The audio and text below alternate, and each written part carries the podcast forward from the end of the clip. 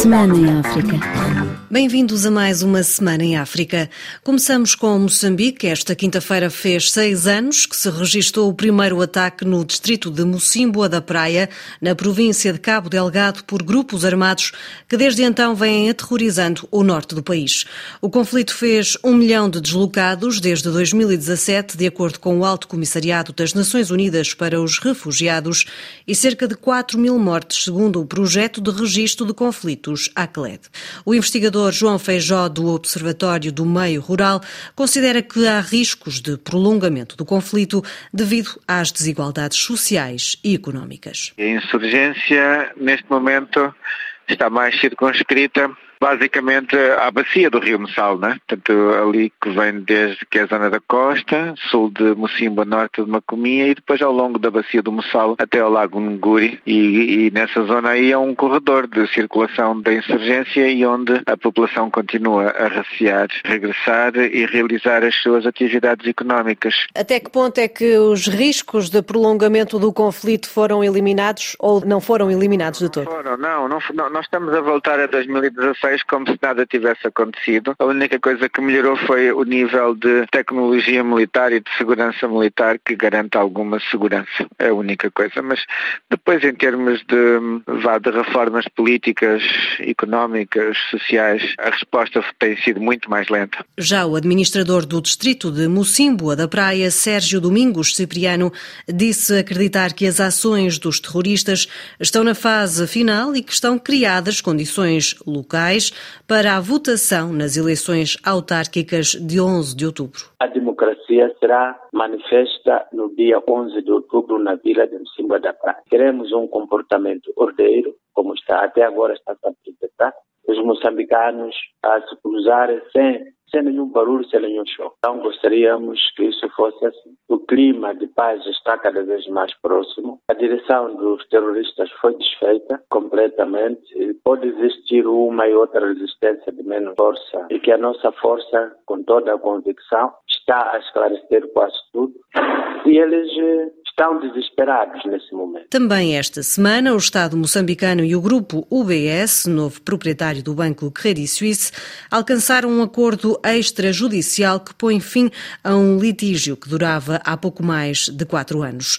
Porém, as organizações da sociedade civil denunciaram opacidade e pediram aos moçambicanos para estarem atentos ao julgamento em Londres. Reportagem de Orfeu Lisboa. Não se pode ainda falar em ganhos ou prejuízos com este acordo alcançado entre o Estado moçambicano e o Credit Suisse, diz o diretor executivo do Centro de Integridade Pública CIP, Edson Cortés. Quer-nos parecer, e pela explicação que temos até agora, que o entendimento é com uma das partes, do qual não sabemos quais foram os contornos desse entendimento, se são bons ou são maus. Neste momento, tudo o que sabemos é que houve um entendimento e depois disso tudo é especulação. Mais do que nunca é importante os moçambicanos estarem atentos ao que é que vai acontecer neste julgamento. Enquanto não há qualquer desfecho se Moçambique será condenado ou ilibado no caso das dívidas ocultas, o analista Dércio Alfazema considera que passos estão a ser dados no esclarecimento deste caso no sentido de demonstrar que o governo está preocupado, está empenhado para promover a transparência, para promover a boa governação. Assim como, enquanto não haviam esses desenvolvimentos, politicamente isto era explorado para desgastar a imagem do governo. O Estado moçambicano reivindica ganhos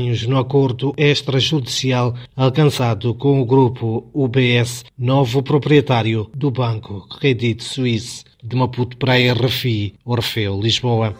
São Tomé. 102.8 FM.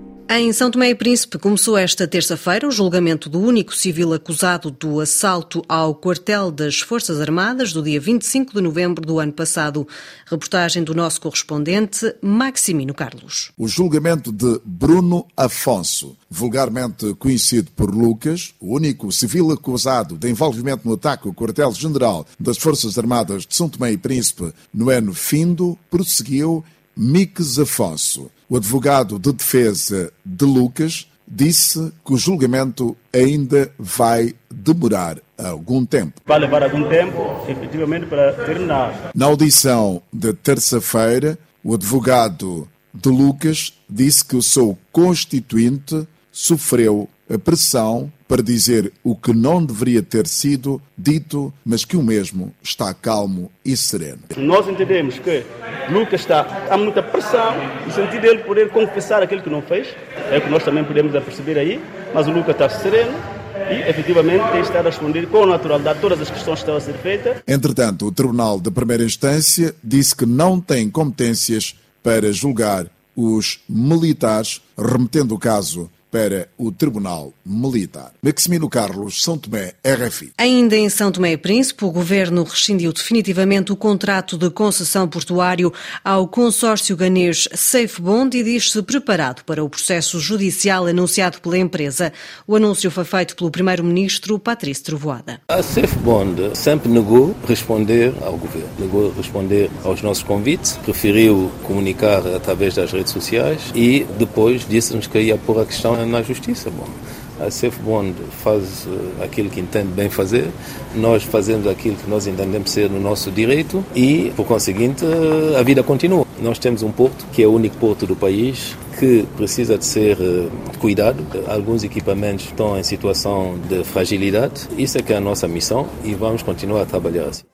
Bissau 94 FM na Guiné-Bissau, o governo e os padeiros chegaram a um acordo sobre o preço do pão, que passou a custar 150 francos CFA.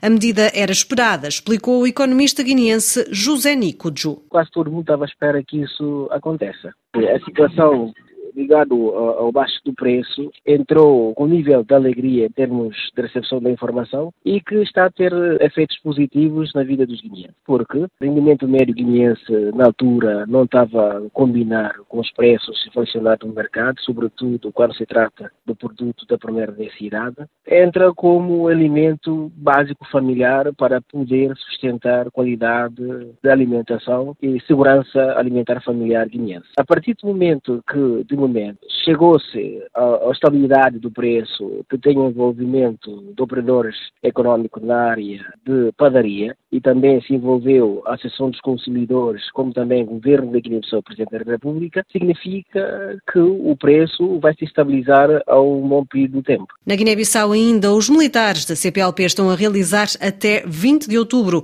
treinos para se prepararem para uma eventual situação de crise. O Ministro da Defesa Nacional, Nicolau dos Santos, falou na importância do exercício na Carta Felino 2023 para garantir a segurança preventiva. O exercício felino, pela sua natureza, insere em si o que de melhor já foi feito em comum pelas nossas forças de defesa em prol da segurança preventiva das nossas populações, tendo por essencial como objetivo melhorar nossa capacidade de organização, planeamento, comando e controle de uma operação de apoio à paz e da ajuda humanitária, no quadro de respostas a situações de crise em qualquer território, particularmente dos países membros, como uma força-tarefa conjunta, combinada, de escalão brigada, edificada pelas Forças Armadas dos Estados-membros da CPLP.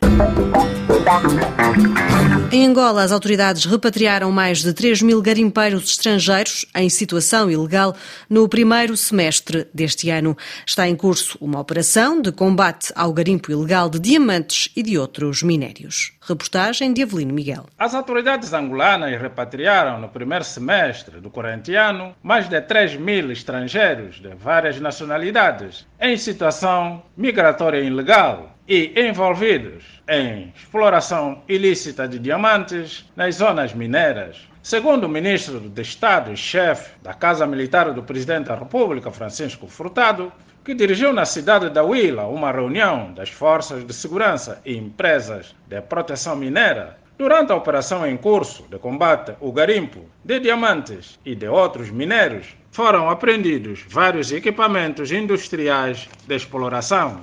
A operação das forças de segurança abrange as províncias de Malange, Lunda Norte e Lunda Sul, visando, por fim, a exploração ilícita de recursos minerais do país por redes criminosas com ramificações principalmente na República Democrática do Congo. Milhares de garimpeiros estrangeiros apoiados por angolanos e elementos das forças de segurança desenvolvem a sua atividade ilegal que escapa ao controle das autoridades, que movimenta milhões de dólares para o exterior do país. De acordo com o ministro de Estado, o encontro das forças de segurança analisou a situação da imigração ilegal, o garimpo de diamantes, ouro e outros minérios, bem como avaliou a estabilidade das fronteiras do sul do país, visando a adoção de medidas que se impõem. Avelino Miguel, Luanda, RFI. No Níger, a retirada das tropas francesas deveria começar esta semana. O anúncio foi feito pelo Ministério Francês da Defesa na quinta-feira, que adiantou que a saída de todos os militares franceses deverá terminar até ao final do ano. A semana também foi marcada por três dias de luto no Níger, pela morte de pelo menos 29 soldados nigerinos num ataque de rebeldes no oeste do país. E na República Democrática do Congo, o médico Denis Mukwege, vencedor do Prémio Nobel da Paz de 2000, 2018 anunciou na segunda-feira a sua candidatura às eleições presidenciais de 20 de dezembro, juntando-se à longa lista de opositores que pretendem enfrentar o atual presidente Félix Tshisekedi. Ponto final nesta Semana em África. Obrigada pela sua companhia e até breve.